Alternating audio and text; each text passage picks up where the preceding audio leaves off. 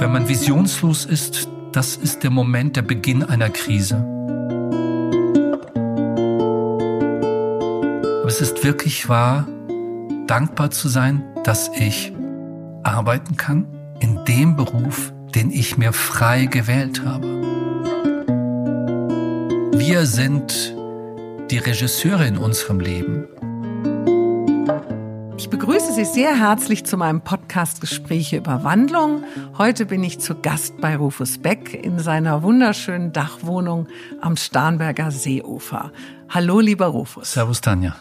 Du bist Jahrgang 57, geboren in Heidelberg, Sternzeichen Löwe, Aszendent Löwe hast zwei erwachsene Kinder und eine Stieftochter, die du mit großgezogen hast. Du warst einmal verheiratet und eigentlich hätte ich vorhin zu deinem Namen natürlich auch deinen Beruf, deine Berufung nennen sollen. Mhm. Aber du bezeichnest dich auf deiner Webseite selbst als Zehnkämpfer der darstellenden Künste. Mhm. Was hat das, äh, was ist das? Warum Zehnkämpfer? Ja, der Zehnkämpfer ist ja kein Spezialist für die einzelnen Disziplinen, sondern der möchte möglichst alle zehn Disziplinen ziemlich gut können. Und er muss sehr flexibel sein. Er muss also Kugel stoßen können, gleichzeitig aber auch 100 Meter Sprint. Und in der darstellenden Kunst war genau das, was mich interessiert hat. Ich wollte nicht nur Schauspieler sein, weil da ist man zum Teil auch weisungsgebunden, ist ein Rädchen im großen Gefüge. Ähm, ich wollte schon selber auch bestimmen, kontrollieren, ähm, meine Ideen einbringen. Das habe ich nicht geplant, ist einfach so gekommen. Deswegen als Schauspieler ist man ja auch in verschiedenen Medien unterwegs. Theater ist das eine, ist was vollkommen anderes wie Film. Film ist eher 100 Meter Sprint und Theater ist ähm, Marathon, ja, den ich auch schon mehrmals gelaufen bin. Ähm, und dann habe ich ähm, irgendwann mal angefangen, ähm, Rundfunkproduktionen zu machen, also mit meiner Stimme. Dann habe ich ähm, Hörbücher schließlich produziert, selbst produziert. Dann kam es dazu, Dinge zu moderieren. Moderation ist ja was ganz anderes, hat nichts mit Schauspielerei zu tun, sondern du bist wie im Englischen Host, Gastgeber. Ähm, du musst dem anderen sozusagen einen Teppich ausbreiten, du musst dich für den interessieren und trotzdem muss es Unterhaltung sein. Also ähm, du musst es führen, du bist eine Art ähm, ja Coach könnte man sagen, Gastgeber. Dann habe ich inszeniert, dann habe ich geschrieben, dann habe ich Musik gemacht, viele auch Musikproduktionen. Auch selber gesungen? Ähm, gesungen auch, ja. Ähm, ich bin jetzt kein Sänger, überhaupt nicht, aber ich habe halt gesungen, das, was dann zu mir passt. Ähm, ich bin noch im Zirkus aufgetreten ähm, und äh, ich als in was? den als Clown und ähm, in ganz merkwürdigen Produktionen. Wir hatten eine Zirkusproduktion, ähm, wo Zirkus und Shakespeares Sturm miteinander verbunden wurden. Und ich hatte halt so eine Szene mit so einem äh, äh asiatischen Hängebauchschwein, habe ich eine Komiker-Szene gehabt. Und dann habe ich angefangen, eigene Produktionen zu schreiben, ähm, Solo-Produktionen, mal mit mehr oder weniger Aufwand, ähm, äh, mit Projektionen gearbeitet, mit, mit Musik und so weiter. Manchmal bin ich mit Band aufgetreten, also Solo-Produktion, die ich geschrieben habe. Und dann habe ich eben auch mal ein Sachbuch geschrieben oder etwas anderes herausgebracht. Das ist also relativ vielfältig und ähm, ungewöhnlich.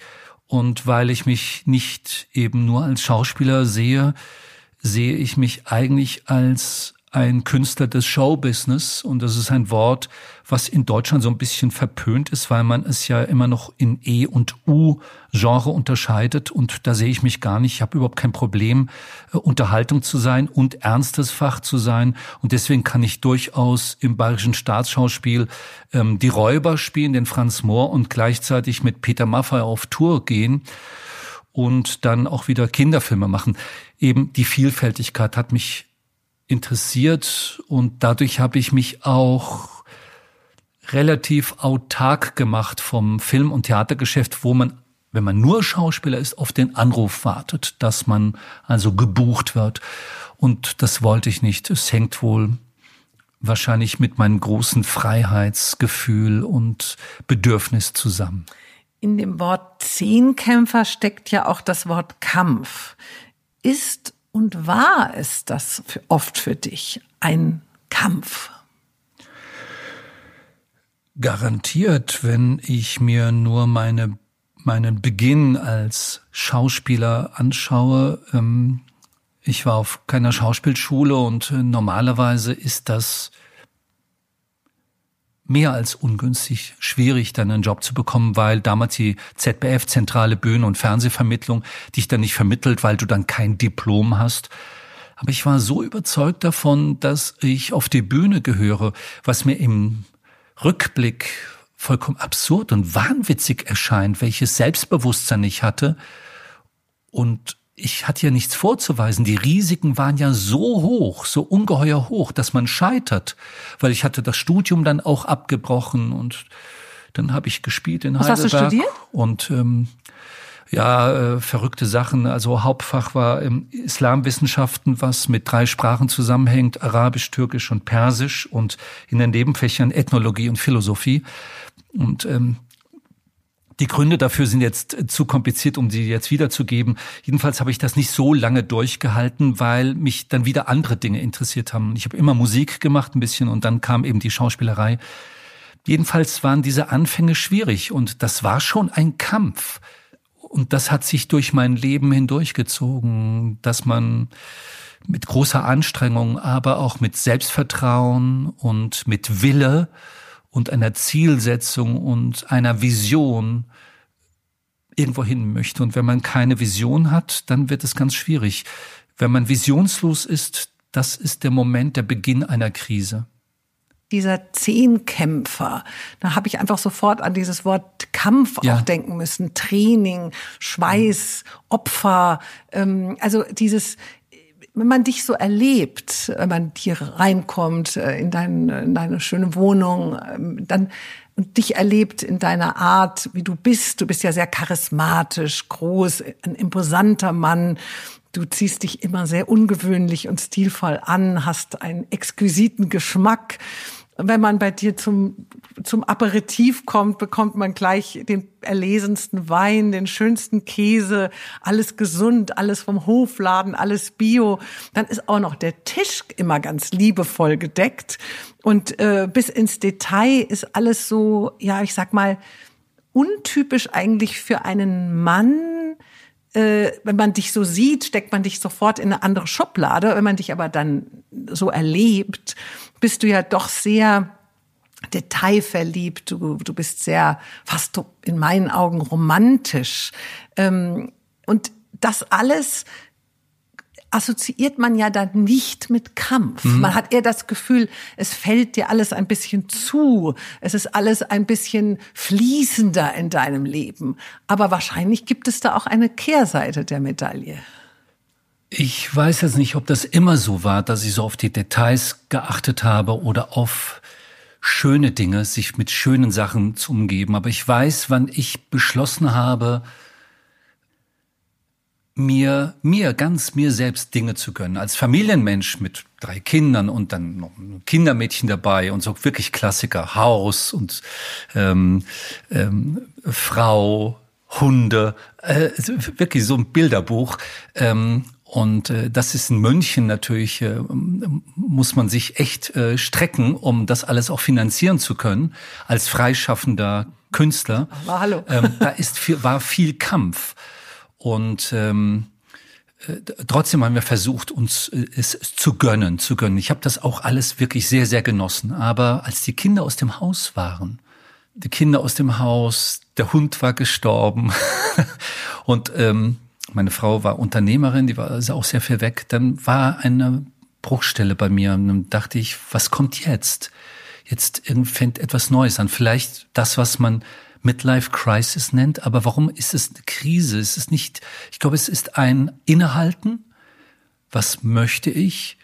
Wer bin ich? Was sind die Ziele? Wie fühle ich mich? Also ganz viele W-Fragen. Und dann hatte ich mir vorgenommen, mir Dinge zu gönnen, also diese Lust, das Vergnügen, die Freude an vielleicht Kleidung, an einer Reise, Ausbildung, etwas lernen, Neues. Und jetzt nur für mich, jetzt nicht immer die Familie und die Kinder und immer diesen ganzen großen, das ist ja auch ein Mini-Unternehmen sozusagen, das kennst du ja auch, ja. Tanja. Und da fing ich an, ähm, gut, wir haben uns dann auch mal getrennt, meine Frau und ich, dann zog ich hm, erstmal in die Stadt und dann habe ich erstmal vom großen Haus bin ich erstmal ganz, ganz klein. Also ein Freund von mir hatte so eine wirklich eine Studentenwohnung. Wie lange war ihr denn verheiratet? Ähm, Oder zusammen? Äh, wir waren zusammen, äh, glaube ich, 24 Jahre. Es ist schon. Und verheiratet davon? Äh, verheiratet davon äh, 20 Jahre. Also schon lange. Und ähm, wenn ich so sagen darf, wir haben uns jetzt ähm, nicht getrennt, weil die Liebe nicht mehr da war, würde ich sagen, sondern weil ich das Gefühl hatte, es ist eine vielleicht so gemütlich, so eine Einbahnstraße geworden. Und meine Frau ist auch Künstlerin und war sehr viel weg Unternehmen und hat sich um, natürlich um ihre Firma gekümmert. Und ich dachte, es, ich, es muss wieder etwas Neues passieren im Leben. Ähm, Könnte man es, sagen, du wolltest wieder ein bisschen kämpfen? Ich wusste nicht, als wir uns dann trennten, dass in den nächsten Jahren so viel Kampf auf dem auf der Agenda war. Ähm, wahrscheinlich, wahrscheinlich. ja, ähm, man man weiß, dass die jetzt um vielleicht ein merkwürdiges Beispiel zu nennen. Die Menschen, die im Schützengraben waren, die hatten keine Sorgen über Depressionen oder über ähm, so Alltagssorgen, sondern da ist jeder Moment wichtig, jeder Moment, das ist hier im Jetzt zu sein, überleben. Und das hat eine große, große Faszination. Das ist eine sehr Wachsein. Und dein Mann, der Stefan, wenn der dann vielleicht auch Free Climbing solo macht, also ohne Sicherung. Hat er bis er 24 war, ja gemacht. Äh, und dann ist er runtergefallen mal. Ja, das ist der absolute ist Wahnsinn. Halt Klar, irgendwann mal, entweder hat man ganz, ganz viel Glück. Selbst Messner ist da in Juwal von seiner Hauswand runtergestürzt. Genau. Äh, das hätte auch ganz böse ausgehen können. Aber wenn man diesen Mut hat und diese Sicherheit, das wage ich jetzt, bist du unglaublich im Hier und Jetzt. Das setzt Endorphine frei, ähm, Hormone und ähm, ja, jedenfalls der Kampf ist ähm, schon ein, ein Teil meines Lebens. In der Zwischenzeit sage ich mir, wie bekommt man das hin, jetzt auch, ähm, wenn man jetzt ähm, sportlich trainiert oder wenn man in einer Produktion ist, man ärgert sich und man kämpft gegen vielleicht Widerstände. Wie schafft man es, das zu transzendieren, dass es Vergnügen ist, nicht, dass man ein Magengeschwür bekommt, dass man solche Kummerbäckchen hat, äh, ähm, Sorgenfalten, sondern dieses Annehmen und dem Hiersein, das hat was mit Vergnügen zu tun, mit, mit der Lust. Du kannst kämpfen und du weißt es, dass du was dafür investierst. Wenn es dich schwer macht und unglücklich macht, dann ist der Kampf nicht richtig dann musst du etwas anderes suchen. Das ist das Ziel, denke ich, wenn man so ein Kämpfermensch ist wie ich. Wie bekommt man den Ausgleich hin, dass es dich selbst nicht beschädigt? Aber welches Erlebnis, welcher Moment, oder gibt's den gar nicht, war denn verantwortlich dafür, dass du plötzlich diese innerliche Wandlung vollzogen hast? Wenn du sagst, du warst nicht immer so. Also du warst auch ein kleiner Dickkopf oder ein größerer Dickkopf und du bist ein bisschen mit dem Kopf durch die Wand. Du warst, wenn ich dich richtig verstehe, auch ein unbequemer Partner. Also vielleicht auch für die, die dich engagiert haben, die mit dir arbeiten wollten. Also woher kommt dieses plötzlich Zartere in dir? Ich denke, dass das immer vorhanden war, aber keinen Platz hatte. Ich habe ja sehr lange alleine gelebt, also zwar in Partnerschaft, ähm, aber keine gemeinsame Wohnung mit meiner Partnerin gehabt. Und wenn du alleine bist und sagst, okay, jetzt redet mir niemand rein, jetzt mache ich das mal so, wie ich mir das so vorstelle was würde mir denn gefallen? Es gibt andere, denen ist egal, was sie anziehen. Für mich ist zum Beispiel ähm, Kleidung ist sehr, sehr wichtig. Ähm, ich habe einen ähm, einen Herrenschneider ist eigentlich falsch. Es ist eine Modelinie äh, der Band Angelo Jensen von Herr von Eden und das habe ich so 2004 entdeckt, Nicht? als ich eine den ähm, ersten deutschen Theaterpreis, den Faust fürs Fernsehen moderiert habe. Und da habe ich bei dem in Köln, damals gab es den Laden, ähm, hatte ich einen ganz besonderen Anzug gesehen. Und dann fing ich an, mir auch immer Anzüge zu kaufen. Und ich bin ein Mensch, der gerne Anzüge trägt. Und für mich ist es so, morgens zu entscheiden, was trage ich, was lasse ich heute an meine Haut heran, wer bin ich? Weil als Schauspieler fängt die Rollengestaltung auch mit dem Kostüm an, mit der Frisur, mit dem Make-up. Soweit geht es bei mir nicht, dass ich da mit Make-up hier rumlaufe oder mit der Perücke, aber einen bestimmten Anzug zu tragen, also ganz bewusst die Kleidung zu wählen, ganz bewusst heute gehe ich so raus mit dieser Schwingung. Das, was ich, auch die Außenwirkung. Ja, im, Aber es ist auch im eine Wort Innenwirkung. Anzug steckt ja auch wieder anziehen, angezogen sein. Ja. Also dieses, ich finde ja auch immer Genau. Respekt auch für das, äh, wo ich hingehe, wen ich treffe. Ähm, ich streite mich auch oft mit meinen Kindern früher, wenn ich gesagt habe, also da müsst ihr jetzt ein bisschen schon bemühen, ein bisschen ordentlich anziehen. Ich meinte damit nicht konservativ, sondern einfach ähm, respektvoll, ja. Und äh, das musste ich ihnen auch ein bisschen mühsam beibringen und lehren. Man muss, glaube ich, äh, irgendwie seinen Stil finden. Also wenn man nur sich von Modezeitschriften inspirieren lässt und sagt, okay, das trage ich, es muss ja zu dir passen. Du musst es ja wirklich ertragen ja. und nach außen Schönes Wort. Und ähm, wollen und genießen. Wenn du das nicht genießt, wenn du das eben, das für mich ist das ein bewusster Vorgang, weil das mochte ich auch in der oder mag ich auch in der Schauspielerei, dass du in etwas hineinschlüpfen kannst, in eine Rolle. Ich schlüpfe auch in ein Kostüm rein. Das ist vielleicht Aber es nicht verkleiden. es ist nicht, äh, ich bin zum Beispiel, äh, ich habe lange in Köln gelebt, drei Jahre, weil ich dort am Theater war. Und ähm, bei Karneval bin ich geflüchtet. Denke ich, die machen jetzt alle meinen Beruf, die verkleiden sich irgendwie, nee, also verkleiden nicht. Gut, die verkleiden Nein, sich, aber ich es hätte ziehe sein etwas können, an. dass du morgens sagst, heute will ich der sein und eigentlich immer irgendwo ein bisschen etwas spielst. Weil du hast ja vorhin gesagt, die, die, das, was du anziehst, muss zu dir passen, zu deinem Inneren passen, zu deinem Gefühl passen. Aber ich könnte mir vorstellen, dass manche Menschen von außen dich Hm. betrachtend vielleicht sogar denken, naja, der verkleidet sich. Der, wer ist der eigentlich wirklich? Ja, ähm, das ist ja auch beruflich so, wo Leute nicht so genau, Produzenten nicht so genau wissen, ist das jetzt der Hörbuchfreak oder macht er nur noch Theater, macht er auch mal Film? Äh, ist er nur auf Tour mit äh, Peter Maffay und Tabaluga? Äh, schreibt er jetzt Kinderbücher und was macht er eigentlich? Du hast Man verwirrt, oder? Du hast ein bisschen verwirrt. das ist auch ein Preis, den man zahlt, aber ähm, weil du ähm, nicht eindeutig zugeordnet werden kannst. Aber was du so gesagt hast, meine äußere Erscheinung, weil ich ja so Kämpfer bin und was ich äh, so im vermeintlich Privaten habe. Ja, man würde da vielleicht schon sagen, das ist vielleicht ein gewisser femininer Anteil, dem, dem man irgendwie Frauen zu äh, und sagen, wow, ein Sinn fürs Schöne und, und äh, kleine Details.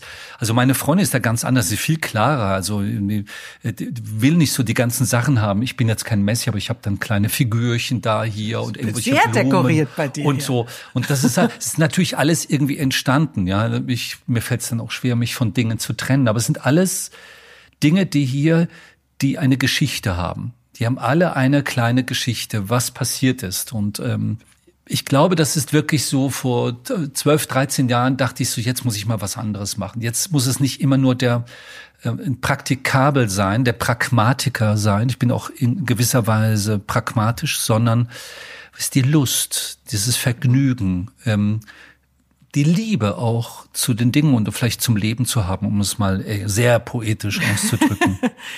Und deine Eltern, welche Rolle spielten die in deinem Leben? Wer waren die? Wie bist du aufgewachsen? ja, meine Eltern, ähm, das sind nun richtige Kämpfer. Also daher habe ich das wahrscheinlich auch. Meine Mutter war sehr jung, also ist mit 16 schwanger geworden. Und ähm, als sie 17 war, bin ich zur Welt gekommen. Ähm, das ist natürlich schon mal, äh, ist man noch ein halbes Kind und dann wird vom oder Teenager in, in ein Erwachsenenleben hineingeworfen. Das hatte später auch große Vorteile, nicht? Weil ich bin, es war so, als ob ich mit meiner Schwester unterwegs bin. Und mein Vater war ein bisschen, bisschen älter und die kamen aus ähm, sehr einfachen Verhältnissen und haben sich ähm, nach und nach wirklich so wirtschaftswundermäßig in den 60er Jahren hochgearbeitet, ähm, Firmen gegründet. Ähm, mein Vater hatte dann eine Firma und hatte dann Pipelines gebaut, äh, ähm, international, also ähm, in Griechenland, in Schweden, in Türkei, äh, war also viel unterwegs. Der war sehr viel unterwegs. Und, ähm, und meine Eltern hatten dann aber, ähm, hatte sehr früh, hat mein Vater ein, ähm, ein Gutshof gekauft in, in Niederbayern. Und da ist die Familie hingezogen. Ähm, ich bin aber dann im Internat gewesen. Das hing auch damit zusammen, weil mein, mein, mein Vater auch sehr viel unterwegs war. Und ähm, ich ja Einzelkind bin und das ist ja auch nicht immer so leicht als Einzelkind zwischen den Eltern zu sein. Ich weiß, wovon ich rede, weil bei uns zu Hause, da waren drei Kinder. Also wir, wir Eltern waren immer in der Minderheit. Wenn die Kinder gesagt haben, das machen wir also nicht, da waren eigenen die eigenen, ja, da waren drei, ja. Und äh, das ist schon, die konnten sich auch schützen. Selbst wenn man mal ein Beef, einen Streit mit einem Kind oder eine Auseinandersetzung hatte, da waren noch zwei andere da, die haben da versucht auszugleichen. Aber ich war ja alleine. Ich war manchmal auch zwischen meinen Eltern. Und ähm, das heißt, ich habe schon einen wesentlichen Teil meiner Kindheit gar nicht mit meinen ähm, Eltern so verlebt, sondern im Internat. Und es gibt ja Internatsliteratur, der junge Turles, natürlich Harry Potter, ja, Burg Schreckenstein und ähm, Der Fänger im Rocken von J.D. Salinger. Und alle diese Romane, die die Internatswelt beschreiben, haben ihre Gültigkeit, ihre Wahrheit. Ich habe immer Honey und Nanny gelesen. Das habe ich, also so feminin bin ich, also das habe ich jetzt nicht gelesen als Aber Kind. Aber es hatte eine Faszination. Aber ich hatte Fänger im Rocken im Internat gelesen und ähm, dann dachte ich auch, wie Holton Caulfield, ich muss abhauen. Ich möchte auch nach New York. Ähm, im Internat musst du wirklich auch kämpfen und musst äh, wissen, wohin du gehörst, wer sind deine Freunde, wer sind deine Feinde. Du musst eine Zugehörigkeit finden, du musst eine Gruppe finden. Aber warum und, bist du ins Internat gekommen? Ja, weil mein äh, ähm, Vater äh, viel unterwegs war und ja, aber deine ähm, Mami war dachte, doch da. Naja, mein, meine Eltern hatten ja nun beide, also beruflich zu tun. Meine Mutter war ja sozusagen Unternehmerin dann. Und ähm, ich dachte, es war eine Idee von meinem Vater. Mein Vater ähm, dachte, das ist, glaube ich, besser, dann bin ich unter Obhut. Und ich bin nicht wie viele andere Kinder da im Internat hingekommen, weil ich schlechte Noten hatte. Das war nicht der Fall, sondern ich denke, mein Vater ähm, wollte mich vielleicht auch aus der Schusslinie bringen. Ja, so manch. Jedenfalls war das eine wichtige Zeit für mich.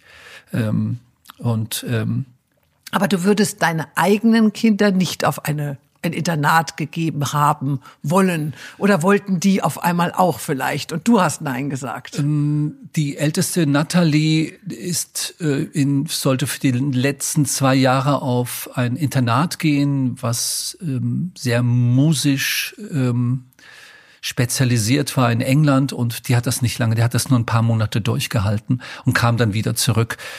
Ähm, ich ähm, war ja genauso viel unterwegs wie mein Vater, nur habe ich es anders gemacht. Die Kinder sind ja quasi in meinen Beruf hineingewachsen, schon als Kinder. Ähm, alle Kinder haben ganz früh gedreht oder moderiert oder auf der Bühne gewesen oder mit mir ein Hörbuch produziert. Also der Jonathan hatte seine erste, also das allererste Mal vor der Kamera war er als Säugling, äh, als Einjähriger habe ich ihn mitgenommen, habe eine, einen Film gespielt und dann habe ich, er war mein Sohn, habe ich den mitgespielt. Später, also eine erste Rolle hat er mit fünf gehabt und dann hat er jedes Jahr irgendwie ein, zwei Filme gemacht. Ähm, äh, Sarah fing ein bisschen später an. Auch, ja, oder? so genau. Natalie hatte ganz, ganz früh so eine Kindersendung moderiert. Dann hat sie eine Fernsehserie gemacht. Ähm, da war sie so längere Zeit Schauspielerin. Dann ging sie nach New York, hat da eine Ausbildung gemacht und kam zurück und hat gesagt, nein, sie will Filme machen. Sie will Filmregisseurin werden. Muss man sich ja bewerben. Aber an die Filmhochschule zu kommen in München, boah, das ist also wirklich ein Lotteriespiel. Und sie bekam einen Platz hat auch äh, fünf oder sechs Jahre studiert und in der Zwischenzeit ist sie Filmregisseurin.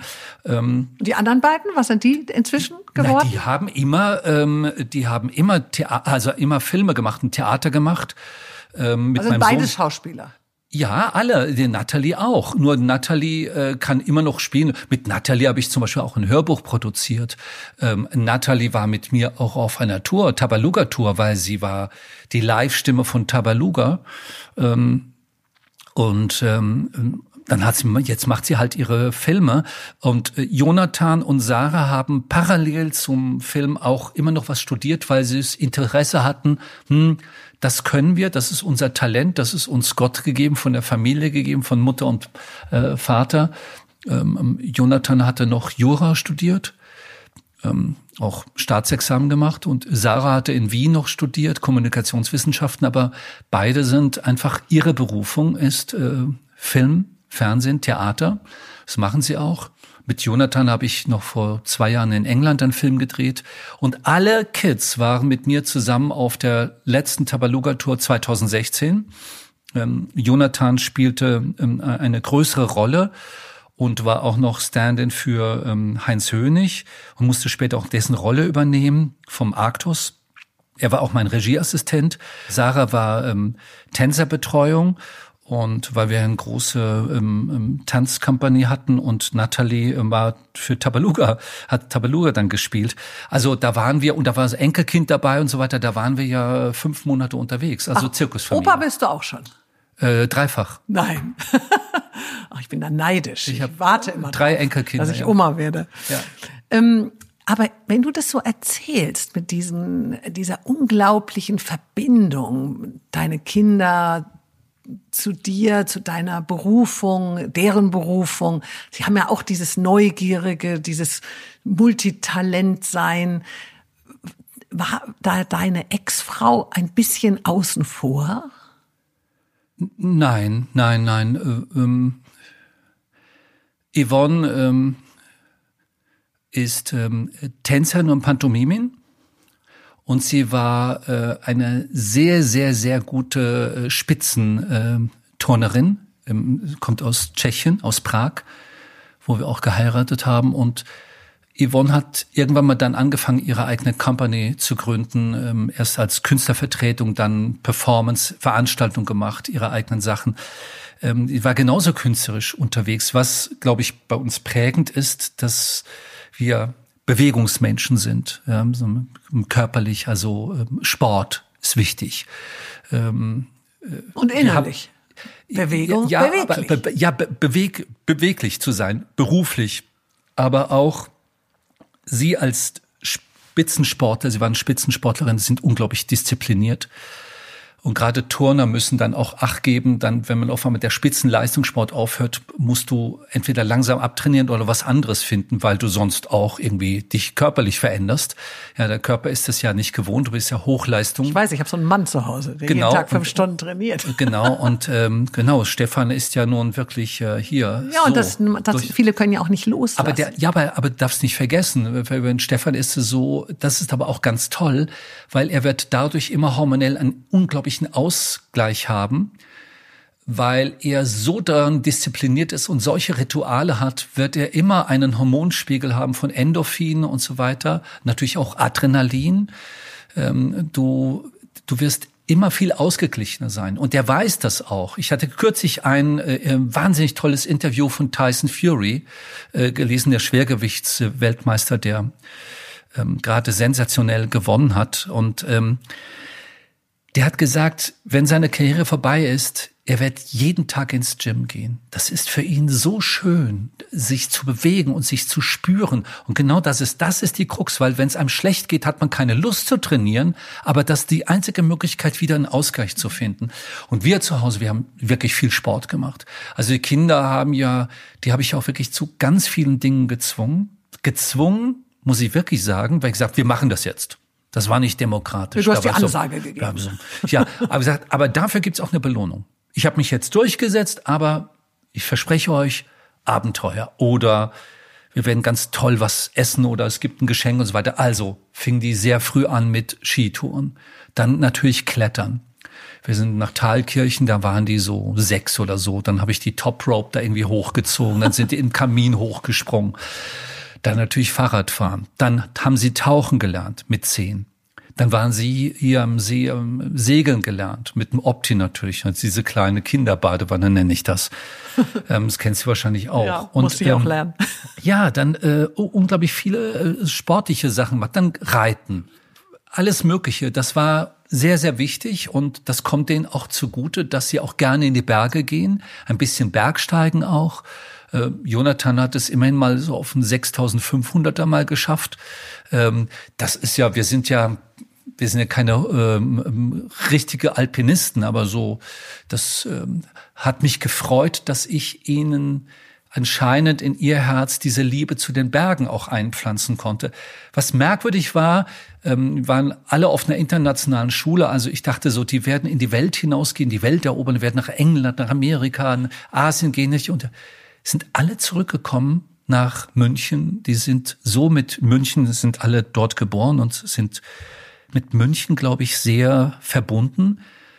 Und München ist für mich eben auch eine, eine, eine größere Stadt mit einem Kleinstadt-Mentalität ein bisschen oder was Dörfliches hat. Ja. Aber du hast diese Berge, du hast diese wahnsinnige Landschaft. Und wenn ja, man das nicht Weite. nutzt, wenn man das nicht nutzt, bist du in der falschen Stadt. Und die Kinder lieben das und ich liebe das auch. Aber nochmal zurück kurz zur Ehe wenn du das so erzählst, dann fehlt mir dennoch da drin immer so ein bisschen dieses Wir. Also die, die, deine Ex-Frau und du, du sagst, ich habe mit meinen Kindern das gemacht, ich habe mit meinen Kindern jenes gemacht. Wo war sie? Wir haben auch schon viele Dinge zusammen gemacht, aber so die extremeren Sachen, das ging der Yvonne irgendwann mal wirklich auf die Nüsse, weil ich, man braucht eine gewisse Leidensfähigkeit. Und es gibt Sachen, das weiß ich auch, die muss man nicht unbedingt mit einer Frau tun. Also es gibt dann irgendwann mal eine Schwelle, sagt, na, ich muss jetzt nicht da mich mit dem Fahrrad 24 Prozent den Berg hochquälen und dann hängt die Zunge auf dem Vorderreifen. Also und sie hatte es ja auch in ihrem eigenen Beruf oder in ihrer eigenen Berufung. Sie musste sich ja wahnsinnig fast quälen. Sie hat Beruf. immer gesagt, ich weiß, was quälen bedeutet. Jetzt mag ich das nicht mehr. Jetzt ist Vergnügen angesagt. In der Zwischenzeit verstehe ich das auch viel besser. Damals wollte ich natürlich, ich muss dazu sagen, im, im Theater gibt es so viele Verbote, wenn du im Theater fest engagiert bist. Alle Risikosportarten darfst du nicht machen, weil es könnte eine Vorstellung ausfallen. Ich habe es aber trotzdem gemacht. All das. Also wie bei den Leistungssportlern eigentlich. Diese Verbote, die nicht Skifahren ja, zu dürfen. Ja klar, ein Fußballer darf nicht Skifahren. Ja, ja. ja, also das kann er nach seiner das Karriere ich gar nicht, dass es im Theater auch solche Auflagen ja, ja, ne, gibt. Absolut. Auch ja. beim Film? Ähm, Film erst recht, weil du machst den Vertrag, stell dir vor, du, äh, ich drehe einen Film, bin in einer Serie drin, Hauptrolle und ich mache Gleitschirmfliegen, ich fliege mit meinem Schirm und äh, breche mir ein Bein. Mhm. In meiner, ich muss alles dafür tun, dass die Produktion, wenn es in der Produktion passiert, dann bin ich Beruf, also von, von der Berufsgenossenschaft abgesichert. Aber so könnten die mich verklagen. Also hast du es immer heimlich gemacht, oder wie? Ich habe das immer heimlich gemacht. Ja, ja, ich habe das immer heimlich gemacht. Ähm, der libanesische Philosoph Kalim Gibram schrieb schon 1923 so wunderbar über die Ehe, aber lasst Raum zwischen euch und lasst die Winde des Himmels zwischen euch tanzen. Mhm. Du warst ja sehr lang verheiratet. Mhm. Ähm, war dann das am Schluss äh, so zu wenig oder zu viel Raum? Was, was ist der Grund, warum auch heute so unglaublich viele Ehen scheitern? Ja, nicht nur deine eigene. Also es gibt ja, glaube ich, in München jedes zweite Kind äh, kommt irgendwie aus einer Scheidungsfamilie. Dann hat das Wort scheitern finde ich falsch, mhm. weil ähm, das wäre wie so vom Baum gefallen und verunfallt. Das war es nicht, sondern es war eine Entscheidung. Ich ähm, wollte etwas Neues erleben, ganz einfach. vielleicht auch egoistisch. Vielleicht auch wieder, wieder zu mir kommen. Und ähm, das war so eine Bahn, die, ich hatte das Gefühl, ja, das bleibt jetzt für die nächsten Jahre so. Yvonne war sehr unterwegs in ihrer Firma und ich bin entweder zu Hause oder unterwegs. Also wenn ich dann zu Hause war, war ich oft auch viel alleine nicht. Ähm, und ähm, wenn ich Produktion mache, bin ich in Berlin, in Hamburg oder im Ausland, sonst wo. Also es gibt eben so diese zwei Welten. Aber die Familie war ja nicht mehr da. in dem Sinne. Die Kinder waren Flücke, sind in die Welt hinausgezogen und ich sagte mir, nein, ich möchte wieder was, irgendwas möchte ich was Neues erleben. Also gibt es nicht wirklich so ein Fehler, wo man den man bereut, sondern man, man, es hat sich einfach anders entwickelt. Ich wollte etwas Neues erleben. Und die Entscheidung war auch richtig, auch wenn vieles bei einer Trennung natürlich äh, mit Schmerzen und mit Schwierigkeiten, Komplikationen verbunden ist. Aber diese Entscheidung war richtig auf meinem Weg. Ich habe mich frei gemacht. Ich wollte wieder frei sein, ungebunden. Natürlich sind dann Beziehungen passiert, aber das, diese Entscheidung, dieses Bauchgefühl, das dauerte ja natürlich. Es hat ein, zwei Jahre gedauert, bis ich wusste, was möchte ich eigentlich. Eigentlich ist es gut, morgens aufzustehen und sich zu fragen, wer will ich heute sein? Was möchte ich heute tun? Wie, wo ist mein Ziel? Was ist meine Vision? Wie fühle ich mich eigentlich gerade? Und wo geht es hin? Kurze Innenschau, ja, weil wir sind die Regisseure in unserem Leben. Und ganz wichtig ist es, ähm, nicht Opfer zu sein, sondern Täter. Opfer bedeutet, ich stehe auf und denke, mein Gott, jetzt Regen. Warum immer, wenn ich mal frei habe, ist dieser Regen und schlechtes Wetter? Dann bin, mache ich mich zum Opfer. Opfer der Naturgewalten, ja, die, es kommt über mich, ja, irgendjemand hat das entschieden und will mir nichts Gutes, aber ich habe eine Option. Ich kann mich ja entscheiden, ja. Der Regen kann ja nichts dafür. Also Option bedeutet kreativ sein, Täter sein, umzusetzen. Und das kann man schon morgens machen. Es ist nicht einfach. Und das ist genauso wie mit Bauchübungen, mit Sit-ups. Das muss man trainieren. All diese inneren Vorgänge oder spirituellen Techniken muss man trainieren. So wie wenn man Meditation macht. Meditation bedeutet erstmal nur Stille. Du musst jetzt nicht ein Mantra äh, innerlich dir vorsagen. Es reicht, dich hinzusetzen und dann kannst du dich weiterentwickeln. Aber diesen Moment generell sich immer zu sagen, was sind meine ja seelischen Koordinaten heute? Wo will ich hin? Wer möchte ich sein? Macht dich etwas wütend auf dieser Welt? Oder macht dich noch irgendwas wütend? Oder bist du inzwischen so gelassen, dass dich gar nichts mehr so wirklich aufbrausend und, und, und ja, wie gesagt, wütend machen kann?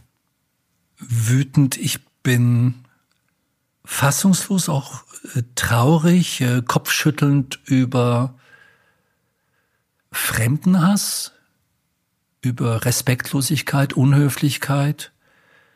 Ich weiß, woher diese Ängste kommen oder glaube es zu wissen, wie so etwas entstehen kann. Aber es macht mich jetzt nicht direkt wütend, sondern ähm, auch ratlos. Wie kann man einen so einen Rassisten dazu bringen, sein Leben mal von einer anderen Seite zu betrachten. Also was muss man, was muss man da in seiner Hirnsoftware tun? Weil das ist es ja, was man ähm, verändern müsste. Reichen Strafen, ähm, Ausgrenzung, reicht das aus? Ähm, da bin ich ratlos, wie man äh, mit vielleicht auch einer gewissen Verrohung umgehen kann. Ich ziehe mich aus ähm, muss ich ehrlich gestehen, dieser politischen Diskussion heraus, weil ich weiß, ähm, entweder ganz oder gar nicht. Du kannst nicht ein bisschen dich da beteiligen, sondern voll. Und ich bin, schaue mir das so an, auch äh, was im Internet passiert, weil jeder ist ja anonym und äh, diesen Shitstorm, was passiert und ähm, ähm, Hate Speeches und wo Leute gedisst und gemobbt werden. Was ich versuche dagegen zu setzen, ähm, ist wie ganz in meinem privaten, wie kann ich mit meiner Achtsamkeit im Umgang mit Menschen, wie kann ich da einen Ausgleich finden? Ähm, ähm, und möchte ein Beispiel nennen. Ich, ähm, da fährt jemand mit dem Auto vorbei und hupt und will unbedingt dich überholen und du denkst, was fährt der, der so wahnsinnig dich drauf? Du kannst nur sagen, was bist du nur für ein blöder Idiot? Hier veranständig, du, du gefährdest hier äh, ähm, Straßenverkehr, Menschen, was darüber beruhig dich mal, ja. Und, und jetzt könnte ich mich natürlich über den wahnsinnig aufregen, ja, und der, der will weiter. So, jetzt sehe ich erstmal nur einen wahnsinnigen Autofahrer, der mich stört, vermeintlich stört, ja, der irgendwas will, der will ganz schnell fahren, ja, und ich denke, ja, aber hier darf man nur 100 fahren und der fährt mit 150 da in äh, auf der Autobahn will der an mir vorbei düsen und so. Jetzt fängt es eigentlich an, ähm, warum nehme ich das persönlich? Aber eigentlich kann ja auch sein, der hat ja vielleicht auch verschiedene andere Gründe, warum er das macht. Entweder vielleicht muss er, es gibt einen Notfall. Also einfach kreativ zu sein, was bringt den dazu, so zu fahren. Vielleicht braucht er das, ist zwar dumm, ja, ist eigentlich verboten, aber er muss sich, ist vielleicht sonst im Leben so geknebelt, er braucht dieses Adrenalin. Und wenn ich das jetzt nicht persönlich nehme, sondern erstmal so betrachte, wer weiß, vielleicht, vielleicht muss er das riskieren, seinen Führerschein, ja. Ähm, das ist gefährlich für andere, ja, aber ähm, wieso rege ich mich jetzt auf? Ich sehe den und ich könnte ihn auch genauso gut bemitleiden oder erstmal anschauen. Aber dieses kreativ zu sein, zu sehen, was könnte den dazu bringen? Nur für einen Moment.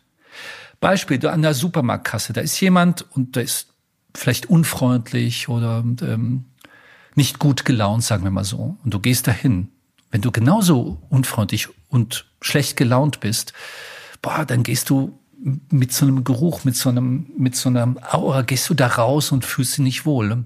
Du weißt nicht, vielleicht zu Hause ein Kind, schwer krank. Sie hat vielleicht gerade eine Untersuchung und hat sich rausgestellt, hat Krebs, wie auch immer. Die offensichtlich gibt es da ein Problem. Es gibt die Möglichkeiten, warum jemand so ist, sind vielfältig. Aber es ist nicht so, die ist schlecht gelaunt, weil sie mir zeigen will, Welt ist scheiße. Es ist nicht persönlich. Also was kann ich dagegen setzen? Ich schaue mir diesen Menschen die Ursache für das Symptom eigentlich auch sehen. Nicht nur finden, sondern zumindest nicht so ein bisschen auch hinter den Vorhang schauen. Ich, ich muss nicht genau wissen, warum, ja. aber, aber es gibt verschiedene Möglichkeiten und nicht nur die eine. Ähm, und jetzt kann ich nur versuchen, bei mir zu sein und ähm, sofern ich nicht von dieser Dame oder einem Herrn da beleidigt werde oder schlecht behandelt werde, kann ich versuchen, so den anderen zu behandeln, wie ich gerne behandelt werden möchte. Das ist jetzt nur mal so ein Beispiel, aber es setzt eine Kreativität voraus. Und da ist es wieder morgens, wer möchte ich sein? Wo möchte ich hin? Wie gehst du denn dann mit dieser Ablehnung um, die ja gerade in deinem Beruf ganz, ganz oft passiert. Mein erster Interviewgast war ja die Desiree Nussbusch mhm. und sie hat gesagt, bevor sie zum Beispiel auch diese Rolle Bad Bags bekam, hat sie auch mit dem Gedanken manchmal gespielt, ganz aufzuhören, also nicht mehr diesem Traum äh, zu folgen, da eine erfolgreiche Schauspielerin zu sein. Ist das irgendetwas, was immer einen begleitet oder kannst du auch da im Laufe deines Alters, konntest du da auch ein bisschen besser lernen, mit umzugehen?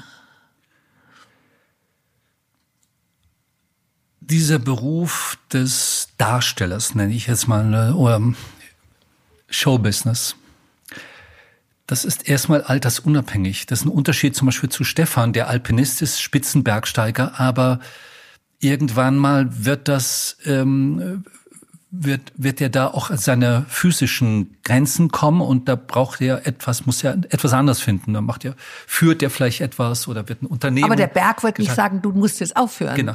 Und, und aber in meinem Beruf kann ich ja auch noch mit 90 äh, spielen oder ähm, ähm, Geschichten erzählen oder performen oder inszenieren und schreiben, wie auch immer. Das ist unabhängig. Die Schwierigkeit ist, sich vom beruflichen insofern frei zu machen, dass man sein Glück nur vom beruflichen definiert. Wenn das so ist, dann bist du oft unglücklich. Wäre man oft unglücklich, weil dann kommt der Anruf nicht oder die Rolle, die man gespielt hat, war, hatte nicht diesen Erfolg. Ähm, früher war das so. Dann bin ich dann oft in Löcher gefallen, wenn etwas nicht so sich umgesetzt hat, wie ich mir das vorgestellt habe. Aber dieser Beruf ist ein Auf und Ab. Du, ähm, man muss so eine Tunnelmentalität haben. Ich mache eine Theaterproduktion, probiere fünf Wochen oder zwei, drei Monate dafür. Und dann ist das fast das Wichtigste in der Welt. Früher war das so. Es war, es gab nichts. Das ist wichtig. Diese Produktion ist weltbewegend, weltwichtig. Ist absurd natürlich im Nachhinein. Das muss, das wird was verändern. Das, das, ich bin ganz wichtig, diese Produktion ist ganz wichtig, ich muss meinen Anteil dazu beitragen und das ist absolut 100 Prozent, ist übrigens mein Motto auf der Homepage, sind Minimum. Ähm, ja. Das muss ich reinbringen und dann hast du die Premiere und Tage danach fällst du ein Riesenloch. Weil auf einmal siehst du, ja, die Welt dreht sich auch ohne dein Theaterstück weiter. Und wenn es jetzt nicht so erfolgreich wird und vielleicht ist es, vielleicht war es ein Flop, könnte ja sein, ja, dann, ja, so nach einer Woche geht das trotzdem weiter, musst du trotzdem arbeiten, weiterspielen, dich weiter anbieten. Oder es ist ein Riesenerfolg, ja, kannst du dich eine Woche, zwei Wochen, einen Monat drauf ausruhen und dann fängt es wieder bei Null an. Also Hattest du jemals Flops? Jeder, also es gibt es nicht, dass ähm, ich glaube nicht, dass es Künstler gibt, die nie einen Flop haben. Die sind Flop bedeutet, ähm, das müsste man genauer definieren. Ich meine, so dass du was mit ganz, ganz viel Leidenschaft machst und am Schluss gibt es kein Happy End. Also es gibt ja manche Menschen, die sind ein bisschen mehr auf der Sonnenseite, andere nicht ganz so, äh, haben mehr Glück, weniger Glück. Also wie war das in deinem Leben? Es gibt Erfolg wäre geht das Publikum, schaut das Publikum in den Film oder Theater, ist das ein Erfolg? Es kann sein, dass ich das Stück gar nicht mag oder das, was ich gemacht habe, ist ein Riesenerfolg beim Publikum. Oder umgekehrt, ich mache ein Stück, ich liebe es, meine Rolle, ich finde es toll und das Publikum kommt nicht. Habe ich auch schon erlebt. Ich habe beides schon erlebt. Oder du machst eine Produktion und ist ganz toll, aber du liebst das und die hat sich nicht so verkauft. Oder machst etwas anderes und das verkauft sich wie Bolle und du sagst, ja, ich habe das ja nur so nebenbei gemacht. Wieso ist denn das jetzt so anerkannt und das andere, wo ich mein Herzblut gegeben habe, das hat nicht diese Anerkennung bekommen?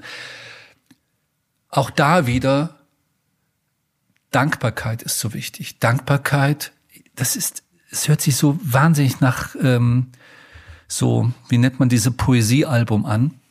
Aber es ist wirklich wahr, ähm, dankbar zu sein, dass ich arbeiten kann in dem Beruf, den ich mir frei gewählt habe. Ich hätte ja auch was anderes machen können, Taxi fahren oder an der Universität zu bleiben oder was auch immer, Unternehmer zu werden. Nein, das ist das, was Berufung ist. Es gibt nicht so viele Berufe, die so stark mit deinem Gewissen, mit deinem Gefühl, mit deinem Herz, mit deinem Spirit zu tun haben. Als Künstler ja.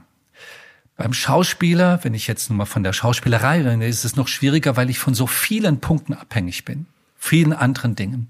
Beim Maler ist es ganz anders. Der hat nur diese Leinwand. Das ist nur der Dialog. Vielleicht ist es überhaupt ein Dialog ist zwischen dem, was er sieht und dem, was er will und wie er sich inspirieren lässt. Bildhauer genauso. Aber dann Choreograf, Regisseur, Filmemacher, so viele Zahnräder zusammen. Selbst äh, Stefan, ja, wenn der eine Expedition macht, dann die Leute, die er sich aussucht, was dabei ist, wie es geplant ist. Er ist das eben nicht alleine oder er müsste alleine losziehen. Ja, aber dann ist ja kein Fotograf dabei. Ja, wer, oder keiner, der ihn sichert. Wer, wer, oder wer dokumentiert das? Ja. Das heißt, du brauchst ein großes Umfeld. Ja, das ist ähm, das Entscheidende. Ich habe auch gerade, als du das erzählt hast mit der Dankbarkeit, manchmal wache ich auch morgens so auf und denke mir, mein Gott, was habe ich für ein Glück, in diesem Land geboren zu sein, also in unserer Generation, hier in diesem Paradies leben zu dürfen, keine wirklichen Nöte zu haben, frei denken und handeln zu dürfen, keinen Krieg erleben zu müssen, ähm, nicht gezwungen sein zu flüchten.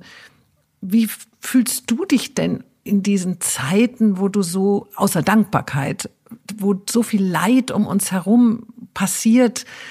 Manchmal denke ich mir, oh Gott, wir sitzen hier wie die Prinzen und Prinzessinnen auf der Erbse und irgendwie äh, müssten wir mehr tun, müssten wir mehr geben, müssten wir mehr abgeben, teilen. Wie, wie geht es dir damit? Der erste Schritt überhaupt ist zu erkennen, wofür ich dankbar bin. Weil dann schätze ich das auch. Dann habe ich eine Bewusstheit. Es geht ja immer um Bewusstheit und Achtsamkeit.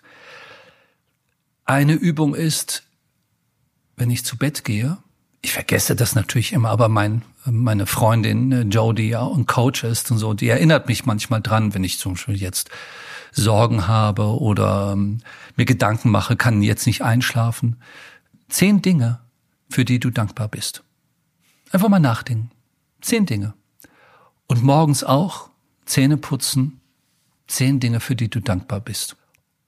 Weil wir so geschult sind, den Mangel zu sehen, das Negative höher zu bewerten, dass wir, ähm, wie gesagt, den Mangel, denn jetzt habe ich das nicht bekommen, jetzt ähm, ist das nicht so geworden, wie ich es mir vorgestellt habe. Aber die Dankbarkeit bedeutet erstmal, was ist denn mein Schatz? Wo bin ich denn? Was ist denn mein mein Leben? Was was ich mir vielleicht angeeignet habe? Was wo wo es mir vielleicht gut geht? Beispielsweise, hey, ich bin gesund. Wir merken es ja erst, wenn du auf einmal wirklich einen Schaden hast, vielleicht einen Unfall oder du bist krank geworden oder was Organisches, irgendetwas oder Zahn tut weh, dann denkst du, Menschenskinder, ich hatte jetzt 364 Tage überhaupt kein Zahnweh und der eine Tag reißt mein Leben rum. Ist ja furchtbar. Ich will so nicht weiterleben. Ne? Ich muss sofort zum Zahnarzt. Also Dankbarkeit für den Partner, den man hat, da wo man wohnt, dass ich vielleicht einen Beruf habe, dass die Kinder gesund sind, dass ich gesund bin, dass ich Möglichkeiten habe, was auch immer. Es gibt immer gibt es irgendetwas, wofür du dankbar sein kannst, dass du immer noch lebst oder dass du Spaß hast oder was war toll, was war gestern toll, dass ich das erleben durfte. Ich habe einen tollen Film gesehen oder ich hatte ein tolles Gespräch, es war ein schönes Essen oder ja, ähm, ich habe ein Dach über dem Kopf. Unglaublich einfach sich das vorstellen und da fängt es an, weil dann mache ich mich stark und ich kann nur aus einer Stärke heraus handeln. Aus einer Stärke heraus kann ich vielleicht wieder etwas geben, mich beteiligen. Wenn ich schwach bin, wie soll ich den anderen helfen? Ich muss mich stabilisieren. Ich muss mich stark machen. Und da sind wir auch bei dem Wort ähm, genießen. Ich hatte ja ein, ein, ein Buch über Wertevermittlung bei Kindern immer geschrieben. Ähm, anhand von Grimmschen Märchen, die ja Werte vermitteln. Jedes Märchen vermittelt Werte und daran habe ich so meine biografischen Notizen zur vermeintlichen Kindererziehung geschrieben und ganz, ganz wichtiger Punkt war, natürlich hast du Pflichten und hast ein Verantwortungsgefühl, aber der Punkt der Genuss, wo ist der Genuss mit Kindern? Na, Ansatz, was genieße ich? Was ziehe ich mir daraus? Nur mal ein Beispiel, was dich dann stark macht und ähm, ähm, auch schützt, ist, ich kann Dinge nacherleben, die ich als Kind vielleicht nicht erleben durfte. Ich kann viele Dinge habe ich als Kind so nicht erlebt. Ähm, ich gehe noch mal in einen Film, Kinderfilm rein den ich mir als Erwachsener, jetzt würde ich mich genieren, wenn ich da reingehe. Ich bin der einzige Erwachsene unter lauter Kindern, so ein bisschen merkwürdig. Ich gehe da allein rein. Ich gucke mir Bambi mit denen an, Dschungelbuch. Ich gehe noch mal in den Zoo. Ich war ewig nicht mehr im Zoo. Ich gehe ins Deutsche Museum. Ich gehe in eine Ausstellung. Ich gucke mir Marionettentheater an. Dann gehen wir schwimmen. Das Kind lernt schwimmen. Ich mache mit etwas. So quasi, es ist ja eine Langzeitdoku, die ich mit Kindern habe. Die ganzen Phasen erlebe ich und vergleiche sie mit meinen Phasen. Das ist ein Genuss, wenn ich das so sehe. Dann kommt der andere diese, diese, diese Freude daran, wenn ich also diese Freude und den Genuss, was ziehe ich für mich heraus? Was kann ich mit den Kindern, was ich ohne die Kinder nicht hätte machen können? Dadurch sehe ich ein Mehr und nicht hier, Gott, diese Verantwortung und die Kinder und jetzt muss ich Geld verdienen und ähm, so viele Sorgen drumherum. Nein, nein, nein. Was ist das mehr? Ich habe etwas mehr, was ich vorher nicht hatte. Vorausgesetzt, man wollte die Kinder. Ja, also man, man steht dazu. Ich wusste, dass ich mit den Kindern viel Zeit verbringen möchte, weil ich das mit meinem Vater nicht hatte. Ich habe das mit meinem Vater vermisst. Später, als mein Vater sehr krank war, äh, konnte ich da auch etwas nachholen, auch etwas Körperliches, eine Nähe, etwas Liebebedürftiges, wirklich auch eine Intimität, die vorher einfach, wir waren auch viel räumlich äh, getrennt. Ähm, und mein Vater viel unterwegs, ich unterwegs, das hat mir nicht, habe ich nachgeholt. Aber mit meinen Kindern habe ich auch meine Kindheit nachgeholt. Mit jedem Kind kannst du deine Kindheit nachholen. Das ist der größte Vorteil von Kindern. Und dann bist du dabei, auf Augenhöhe zu sein. Natürlich musst du als Eltern immer Dinge entscheiden, von denen du nicht weißt, ob es die richtige Entscheidung ist. Du sagst, okay, du gehst jetzt auf das musische Gymnasium. Ich hätte gerne, dass du Klavier spielst. Dann stellt sich raus, hm, das ist nicht so. Das Kind hat nicht wirklich Lust, Klavier zu spielen. Alle spielen doch bei uns Klavier. Warum willst du nicht Klavier spielen? Jetzt gucken, hm, war vielleicht doch nicht richtig. Jetzt gucken wir mal, vielleicht doch aufs Sportgymnasium. Aber du musst Entscheidungen treffen. Du musst sagen, hier, jetzt im Sommer gibt's einen tollen einen Kurs, dann fahren die Kinder raus in die Berge, im Pfadfinder, Lehrgang, wie auch immer. Dann entscheidest du das. Du musst nur bereit sein, deine Entscheidung eventuell zu revidieren, nachkorrigieren. Aber du bist der Kapitän auf so einem Kreuzfahrtschiff und dann gibst du einen Kurs an. Und dann kann es sein, dass die Matrosen rebellieren oder fühlen sich unwohl, dann musst du den Kurs ein bisschen ändern. Aber du musst bereit sein, Entscheidungen zu treffen. Und dann musst du deine Mannschaft, in dem Fall deine Kinder, die Familie, die musst du ins Boot holen sozusagen. Das Heute hört sich alles ja so leicht Kinder, an. Die der Kapitän sind. Also ich erlebe das viel in jüngeren Familien, wo die Kinder plötzlich so diese Oberhand bekommen und ähm, die Eltern das zulassen, Ganz sich schlecht. auch rumdirigieren zu lassen. Und dann merkt man plötzlich, wie verloren die Kinder auf einmal es sind. Es kann auch sogar zu einer Verachtung führen, dass die Kinder dich für deine Schwäche, dass du nicht bereit bist zu führen und nicht bereit bist, Widerstände zu ertragen, was man in der Pubertät erfährt dass die dann so vielleicht rebellieren und die brauchen diesen Widerstand. Und oft reagiert man ja dann mit Liebesentzug. Aber genau dieses Verständnis, also diesen Widerstand aussagen, das ist nicht, also ich hatte es nur mit, mit Natalie, mit den beiden anderen, habe ich das, kann mich nicht dran erinnern, dass wir diese riesen Auseinandersetzung hatten. Gab es irgendwie nicht. Es kann auch sein, dass ich die ganze Zeit unterwegs war und es nicht mitbekommen habe. Nein, aber ich kann es verstehen. Äh, aber ähm, die Kinder brauchen dann quasi den Sparrings. Nehmen wir Sparring. Sparring-Partner. Da kriegst du ein paar auf die Fresse, bam, und dann musst du entweder ausweichen, auch mal zurück, aber du bleibst im Clinch. Zwei, normalerweise gibt es zwei Reaktionen, Aggression oder Flucht. Aggression, wie kannst du nur, beschimpfst du, gehst auf einen anderen zu, bedrängst ihn. Oder Flucht, dann lass mich, dann mach's halt alleine. Tür zu klein. diese, aber diese Traurigkeit, dieses Zulassen, auch da wieder da sein, das ist schwer. Du hast ja vielleicht zwei schwierige Jahre mit pubertärendem Kind. Aber in der Verbindung zu bleiben, nicht rauszugehen. Genauso sehe ich es in einer Zweierbeziehung. Da streitet man sich, da wird man am liebsten ein Telefon auflegen und raus und aus dem Auto rausspringen und was will Klar, vielleicht sagt man, ich brauche eine halbe Stunde Ruhe. Du musst zurück. Du musst im Austausch bleiben für mich als darstellender Künstler, ich habe, ich glaube, eine gewisse Technik, sich auch von außen zu sehen. Das ist eine sehr wichtige, sich von außen zu sehen. Beispielsweise, ähm, äh, vielleicht lernt man so auch empathische Vorgänge oder über Vorgänge, wie wirke ich denn oder was ist denn mit mir? Ähm, es gibt eine Übung, dass ähm, man, wenn ich zum Beispiel zu einem zu, äh, zu einer Theaterprobe gehe, dass ich mich äh, hinsetze oder hinlege, die Augen geschlossen halte und dann meinen inneren Film drehe. Also ich stelle mir vor, wie ich dann reinkomme, die Leute begrüße, äh, wie ich was mache. Ich gehe zum Kaffee trinken, Kaffee machen, Späßchen, lache und so weiter. Dann gehe ich auf die Bühne und dann probiere ich mal aus. Stell mir so vor, lass einfach meiner Fantasie freien Lauf, was ich da so mache und dann werde ich vielleicht vom Regisseur unterbrochen. Mit anderen Worten, meine Spiegelneuronen trainieren, ohne dass ich wirklich auf einer Bühne bin. Wenn ich am nächsten Tag hinkomme, ist ja vielleicht eine ganz andere Situation, aber ich bin irgendwie vorbereitet. Und ich habe mich quasi von außen gesehen, so ein bisschen. Oder man geht zurück, was war denn heute? Oh Gott, das hätte ich auch nicht machen dürfen. Das, das war jetzt wirklich schwierig, das war ungünstig oder da habe ich aber sehr emotional reagiert. Die Technik, sich von außen zu sehen, also ähm, das nenne ich eigentlich Reflexion, dass du aus dir heraustrittst und mal schaust, wer du bist, was du tust, wie du dann vielleicht wirkst. Wie ich auf andere wirke, das weiß ich nicht genau, aber ich weiß zumindest schon, was ich gemacht habe. Ja, Das ist, ähm, glaube ich, ähm, sehr wichtig. Das ist eine Technik, wo jeder eigentlich ähm, das lernen müsste, Aber sich Dinge vorzustellen. Aber die Kinder, die spielen ja, wenn du so erzählst, eine große Rolle in deinem Leben. Also der Kontakt zu Kindern.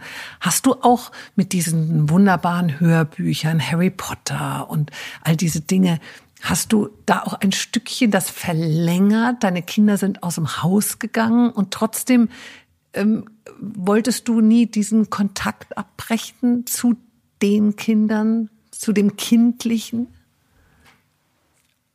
Ich habe in der Rückschau das Gefühl, dass ich selber nie wirklich die Entscheidung getroffen habe, sondern das vermeintliche Schicksal. Es ist auf mich zugekommen. Ich wusste nicht, dass ich Schauspieler bin. Mir hat das jemand, war ich 18 Jahre und man hat mir gesagt, hier, du sollst das machen. Mach nicht Musik, mach, du musst Schauspieler werden. Wirklich? Okay. Ähm, Maffei und Fritz Rau, haben damals gesagt, du musst da auf äh, unsere Rock'n'Roll-Bühne. Und später Maffei hat gesagt, du kannst du das Stück inszenieren. Das wäre so, wie wenn man auf ähm, ähm hier auf dem See mit einer kleinen Jolle rum ähm, ähm, fährt, rumsegelt und dann fragt einer, willst du die Queen Mary nach New York schippern von Southampton? Und sagt, what?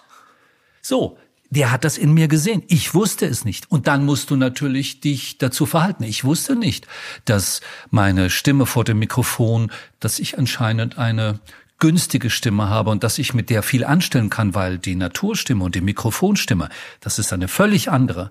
Und auch das Spiel mit dem Mikrofon ist etwas ganz anderes, wie wenn ich in Theatersituation bin, in Film spiele weil ich muss den Körper hier reinbringen trotzdem muss ich mit dem Mikrofon als mein Partner spielen. Ja, ich wusste es nicht. Im Gegenteil, mir hatten früher, als ich als Schauspieler anfing, ähm, Leute gesagt, also deine Stimme, das geht ja gar nicht. Ich wusste, okay, dann ist das so, ja. Ich wusste nicht, dass ich moderieren kann. Ich wusste auch nicht, dass äh, äh, so ein Sachbuch, mein Gott, dann haben die mich zwingen müssen. Du hast doch so viel mit Kindern zu tun. Schreib doch mal was darüber. Oh Gott, wirklich, ich kann das doch gar nicht, ja. Ähm, ähm, es war sozusagen, in der Zwischenzeit habe ich mehr Erfahrung. Wurde dir gegeben? Äh, ja, äh, ich glaube, ich habe gar nicht diese Entscheidung getroffen, sondern die sind auf mich zugekommen und äh, das mit, dass ich so viel Family Entertainment gemacht habe, Familienunterhaltung, das war keine Strategie irgendwann mal kam eben Harry Potter, dann merkte ich, das Merkwürdige ist natürlich, ich habe dann auch Kinderfilme gemacht. Also du hast dich Kerle. nie beworben. Beworben? Nein. Ich habe ja. mich noch nie beworben. Also das hätte ja sein können, dass du sagst, ach, die wollen Harry Potter äh, machen als nein, Hörbuch. Ich nein, nein, ruf da mal an. Nein, nein, nein, nein, die kamen immer auf mich zu. Auch so ähm, nach, als ich nach München kam, äh, bekam einen Anruf. Ich war damals zum Schauspiel Köln und ich wollte immer nach München. Also wir, wir kamen ja aus Niederbayern und ich wollte immer da nie Niederbayern bleiben, sondern nach München. Da kam ein Anruf, ob ich ans Bayerische Staatsschauspiel möchte. Das war für mich wie ein Lottogewinn. Wenn ich mich da beworben hätte, dann hätte ich konkurrieren müssen, vielleicht mit 500 anderen. Nee, so hat er mich gefragt, ob ich möchte. Ja klar, hm, gerne, dann können wir mal schauen, machen wir einen Vertrag. Nein, ähm, ich ähm, bei Harry Potter nochmal, also damals wurde ich gefragt und dann habe ich das gemacht und ich hatte natürlich auch Kinderfunk gemacht. Dann habe ich einige Kinderfilme gemacht, die wilden Fußballkerle, äh, mit einem Freund zusammen, weil wir damals alle in Grünwald wohnten und unsere Kinder halt in einem Film mitmachten, haben wir Hörbücher gemacht, wurden Bücher rausgekommen. Und auf einmal kannten mich so Kinder. Das Interessante dabei war, wenn ich auf meine eigenen Shows äh, gegangen bin oder wenn ich irgendwo Theater gespielt habe, saßen oft auch Kinder im Publikum, abends um acht Uhr. Dann habe ich zum Beispiel Tabaluga gemacht. Tabaluga geschrieben auch, mit noch einem Co-Autoren zusammen und ähm, inszeniert und eine wichtige Rolle gespielt. Ich habe das aber eigentlich so gemacht, ich habe es eigentlich für mich gemacht. Ich habe über Gags reingeschrieben, Figuren reingeschrieben, wo ich gedacht habe, also da werde ich drüber lachen, das finde ich lustig. Oder Sachen, oh, das wird den Erwachsenen gefallen. Ich habe da gar nicht so an die Kinder gedacht. Natürlich ist da auch was Kindliches drin. Das war wirklich für das größtmögliche Familien-Entertainment-Publikum, wo ich immer gedacht habe, ich sitze da unten mit meinen Kids über was werden wir lachen? Was finden wir toll? So wie Disney oder Pixar mit Toy Story, was du dir ohne Probleme abends als Erwachsener alleine angucken kannst oder auch mit den Kids reingehen. Das ist so gekommen. Das war keine Strategie. Und dann merkte ich, ah ja, anscheinend kann ich gut mit Kids. Und ich, äh, ich kann wirklich, ich mag Kinder. Äh, ich, ähm, ich glaube, ich kann auch gut mit denen. Aber ich gehe auch mit denen anders um. Ich glaube, ich schon mehr auf Augenhöhe. Und es ist so selten, dass Kinder wissen, wie ein Schauspieler heißt oder geschweige denn bei einem Hörbuch. Aber dich kennen die alle. Ja, und jetzt kennen wir, das finde ich total süß. Und wenn ein Kind, wenn jetzt nicht so ein Autogrammsammler kommt, sondern ein Kind will was haben, ich verstehe das. Das kenne ich auch früher beim Fußball. Ja. Dann wollte ich natürlich was von Günter Netzer in der Unterschrift haben. Die habe ich dann wie so eine heilige Ikone nach Hause getragen. Günther hat mir ein Autogramm gegeben. Das finde ich wahnsinnig berührend.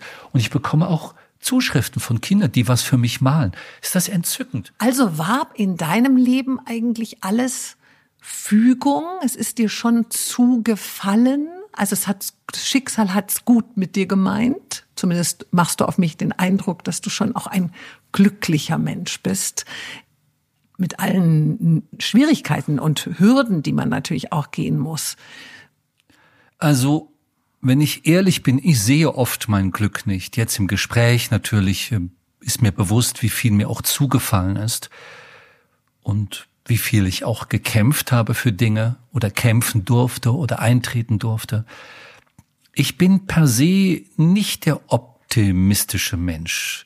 Es sind übrigens viele Komödianten oder Komiker. Ich bin ja auch, kann ja sehr komisch auch sein auf der Bühne, auch im Film ähm, oder im Theater ähm, hat man so eine dunkle Seite. Ich bin jetzt nicht so zum Glück, bin hab nicht so dieses Talent, so, juhu und ähm, habe immer ein Lachen auf meinem äh, Gesicht, sondern ich trage auch so eine, so meine Sorgen, mein Päckchen trage ich schon so rum.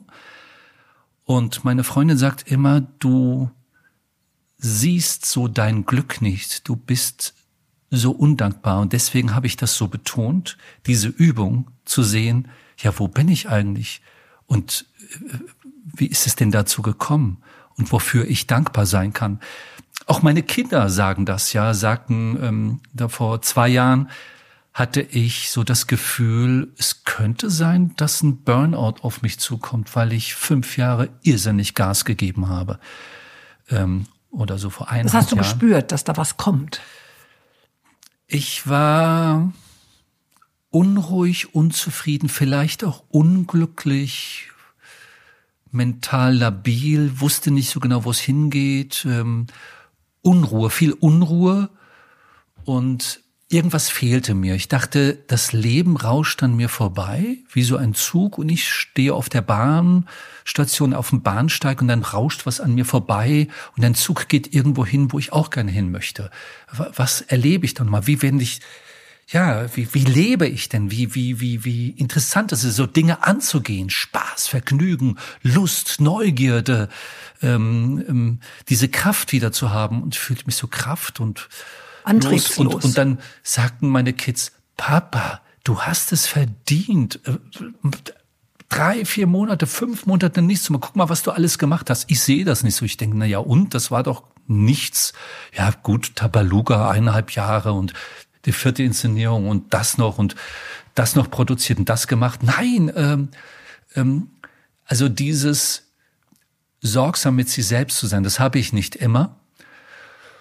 Und da habe ich entschieden, und auch mein Agent, der ja eigentlich nur verdient, wenn ich verdiene, dann kriegt er seine prozentualen Anteil, ähm, sagte, ja, mach mal, mach doch mal deine, ähm, deine Auszeit. Ich mache eigentlich einmal im Jahr, ähm, gehe ich irgendwo in Bayern auf einen Hof zum Fasten. Eine Woche vorher bereite ich mich vor und dann bin ich zwei Wochen dort und da kalibriere ich mich immer dann mache ich trotz Fasten und nichts essen, nur Flüssigkeit zu sich zu nehmen, sehr viel Sport, bin sehr viel in der Natur, denke sehr viel nach und merke so, wie ich mich vermeintlich entschlacke, frei mache, vor allem, wie ich meinen Geist wieder so richte auf Zukunft, auf Dinge, wo möchte ich hin, wer möchte ich sein, frei gewählt.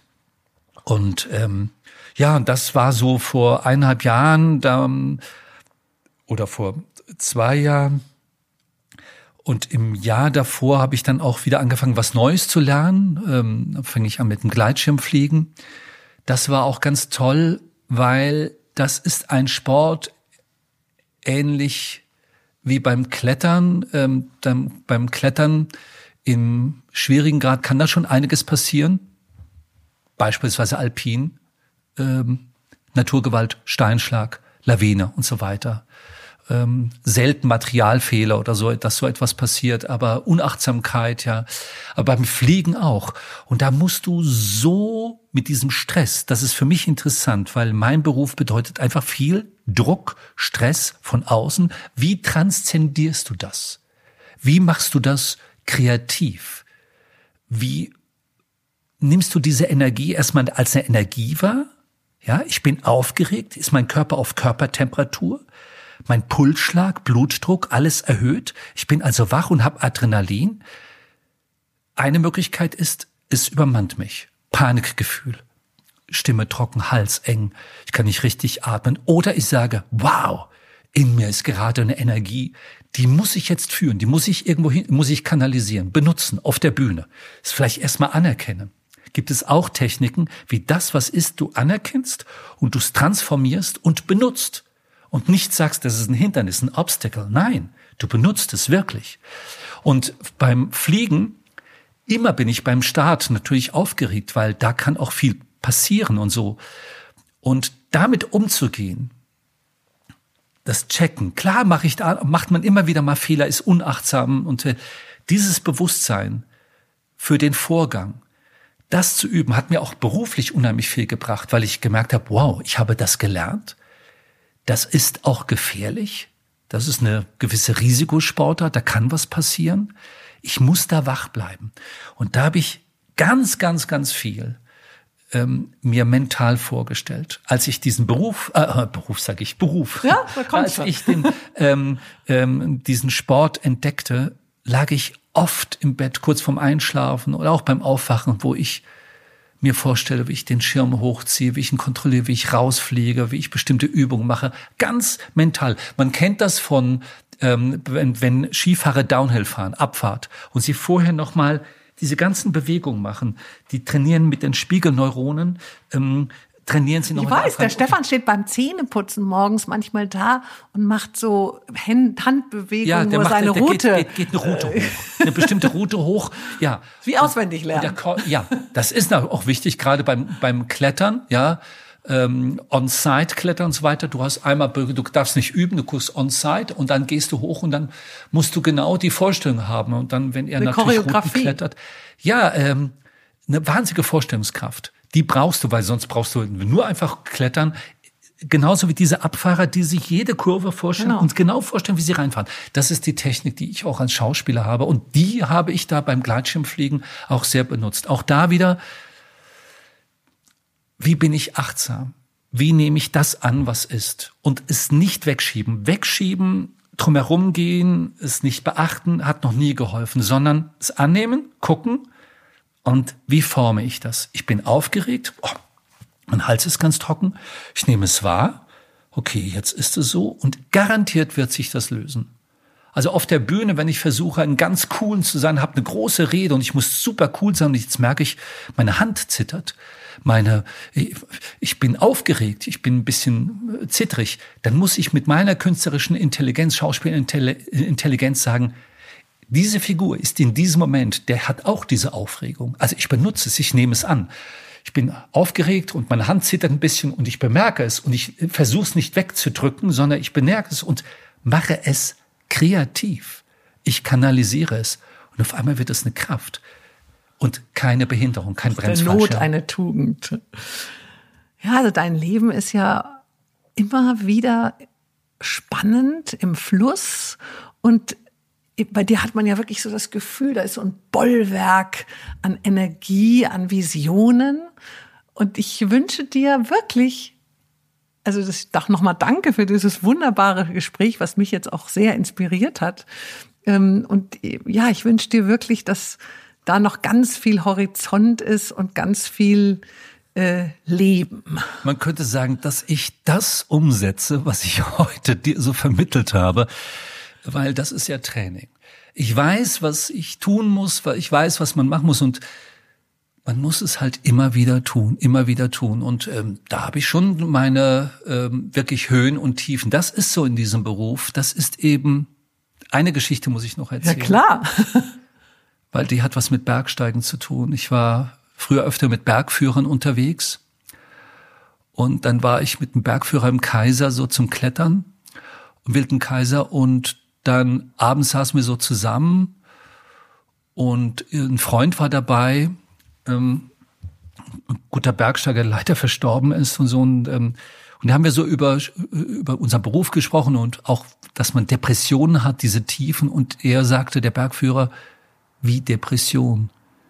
Sag ich, ja, du weißt ja, was Depression ist. Also du denkst, es gibt kein Morgen und alles ist dunkel und ähm, du fühlst dich kraftlos, ähm, uninspiriert, du hast keine Lust. Das, der Leben geht eigentlich nicht weiter. Du bist hoffnungslos. Sag ich, hm, ja, ja. Aber er weiß gar nicht, wie sich das anfühlt. Sag ich, wie, du weißt das nicht?